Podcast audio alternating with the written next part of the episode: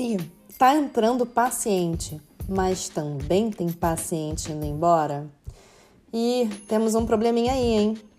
Senhoras e senhores, estamos começando mais um episódio do Psicolab Podcast. Eu sou Camila Martini Costa, psicoterapeuta, e hoje o papo aqui é sobre rotatividade de paciente no consultório. Já vou te fazer uma pergunta. Você sabe qual é a proporção de paciente que começa o tratamento contigo e vai até o final? Conta pra gente. Conta lá na hashtag TeamPsicolab no nosso Instagram, que é o arroba psico.lab.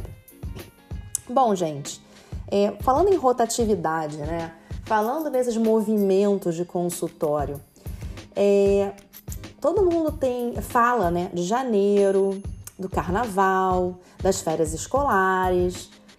Mas assim, tá, isso existe? Existe. Mas por favor, Psia, não se prenda nisso. Por quê? É claro que existe uma movimentação, mas não a ponto de esvaziar o seu consultório completamente, né? Claro que os meses mais fracos a gente muitas vezes aproveita para tirar férias, né? Que janeiro pode ser um mês difícil. Mas olha, na minha experiência profissional, é... também pode ser um mês muito bom, viu? Já tive janeiros difíceis e vazios e também já tive janeiros cheios de pacientes novos. Gente começando porque quer começar um ano diferente, sabe aquela decisão de ano novo?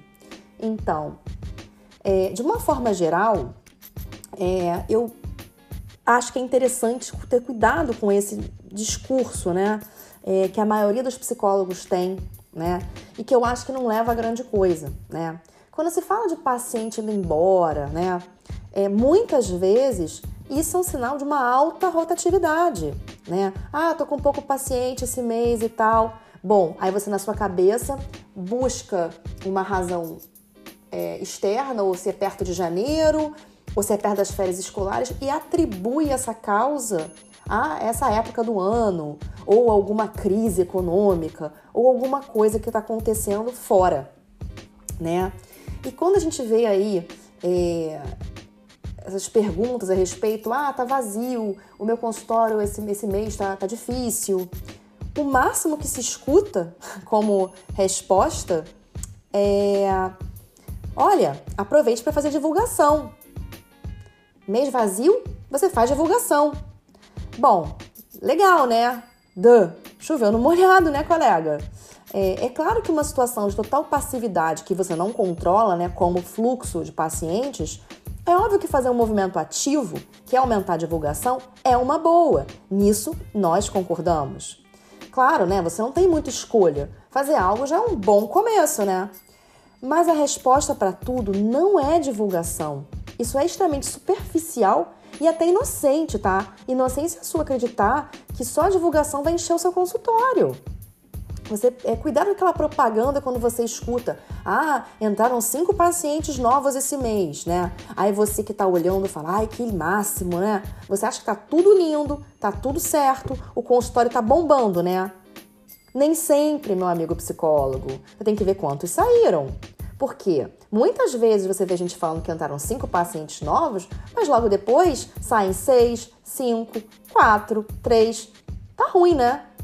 Então, assim, vocês estão perdendo tempo e dinheiro. Vamos raciocinar em maior profundidade de forma estratégica e inteligente? Então eu te pergunto: você faz um diagnóstico do que acontece no seu consultório? Você tem uma planilha de desenvolvimento para o seu paciente? Quando ele entrou, você, qual o diagnóstico, quantas sessões que ele fez, se ele desmarcou muito ou não, quanto tempo ele ficou, se ele saiu antes do final, por que, que ele saiu, ele recebeu alta? Você cruza esses dados? Você analisa esses dados? Por que, que eu te pergunto isso? Porque é muito fácil discursar a respeito do consultório estar vazio. Porque é dezembro, janeiro, fevereiro, férias escolares. É muito comum e fácil falarem para você investir dinheiro e tempo em marketing para ter um consultório, manter, né? E ter um consultório cheio. Ou num fluxo rentável. Só que isso cria uma relação de dependência onde você coloca dinheiro e tempo para atrair um paciente que vai ficar poucas sessões, né? Porque sim, você acaba colocando é, anúncios, né? Entenda que, que você coloca dinheiro para tá aí né? Porque quando se fala em mostrar trabalho em rede social, está implícito anúncios e, consequentemente, dinheiro. Então você precisa ver o quanto você investe em relação ao número de sessões que esse paciente faz. Porque é melhor você gastar X para o paciente ficar 20 sessões até ganhar alta, mais ou menos assim, vamos dar um exemplo, né? Isso é um exemplo aí, tá? É, do que você gastar o mesmo X para um paciente ficar três sessões, não é? Porque se ele faz o tratamento completo, se ele ganha alta, ótimo, né? Isso diminui a performance do seu consultório, né? Quando você gasta um valor de, de anúncio, você bota até o teu, teu tempo mesmo, tá? Porque também é o tempo que você tá lá fazendo todo um trabalho em rede social que não é fácil, né? É, ou dando palestra. Isso quando você bota essa energia, esse dinheiro e o paciente fica pouco tempo, isso diminui a performance do seu consultório. Então o ponto não é um anúncio de divulgação, entende? O que, que ninguém te fala?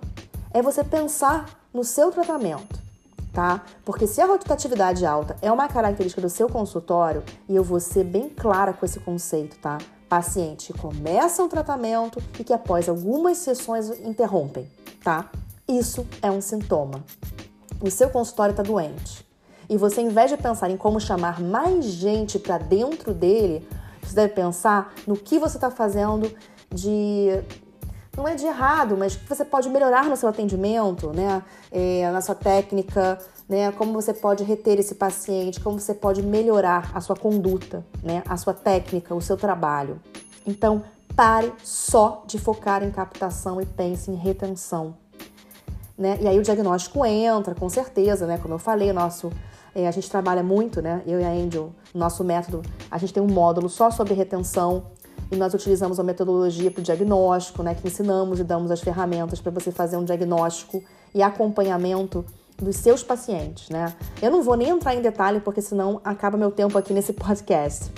Mas é importante você pensar é, nesse, nessa questão de avaliação do seu trabalho, tá? Muita gente não enfrenta essa realidade, né? Porque é mais fácil pensar em, em retenção, em, em captação, né? Mas eu te pergunto, qual é o propósito da sua carreira, da psicologia? É mudar vidas, né? É transformar vidas, é promover saúde mental, né? Enfim, não importa a, a, a frase, o conceito, né? Mas vamos ser objetivos? Vamos resumir. Se resume em, em, em, dois, em, dois, em dois atos, que é fazer o seu tratamento e dar alta. Então não adianta botar imagem de borboleta no site, no cartãozinho ou no perfil do Instagram para vender a imagem que você promove a transformação se o seu paciente entra lagarta e sai lagarta. Você dá alta? Porque assim, eu fico chocada quando alguém me pergunta se eu dou alta. E até quando me perguntam se existe alta em psicoterapia. Oi? Para que o esforço que você faz para viver de consultório seja eficiente, e eu digo eficiência é produzir, você fazer algo corretamente, utilizando os recursos disponíveis da melhor forma possível, né? É, você precisa verificar e otimizar a sua retenção. Avalie o percurso dos seus pacientes sempre, analise os dados, questione aonde está o furo. E com os métodos certos, você vai mudar o que precisa ser mudado para fazer o seu objetivo principal, né? Que é mudar vidas, né? Tratar, dar alta, principalmente né? Lembre-se sempre, a melhor e a mais barata divulgação sempre foi, é e será o boca a boca, a propaganda, a indicação do paciente que ganhou alta, daquele que foi e gostou do seu trabalho. Isso é imbatível. É claro que para ele chegar até lá, né, precisa de marketing, óbvio, né? É, o contrário também é verdade. Uma pessoa insatisfeita é propaganda negativa, tá? Insatisfeita por não ter um atendimento profissional adequado. Não é para também ficar paparicando e fazendo as vontades do seu paciente, né? Porque ele já entra na relação de clientela, né? Mas eu tô querendo dizer aqui de um atendimento profissional e adequado, que você tenha lá é, os meios, né, de ajudar o seu paciente. Ele quer melhora, alívio de sintomas, ele quer ser tratado e que você tenha compromisso com o seu trabalho. Né? Marketing é uma etapa da esteira do processo. Você capta quem não te conhece. E isso é ótimo, tá? é, mas você tem que fazer tudo direitinho. Tem que ter qualidade técnica. E aí sim você vai ganhar o embaixador do seu trabalho. Bom, é isso. Então, Psi, vamos finalizar esse episódio por aqui. E eu te vejo no próximo Psicolab Podcast.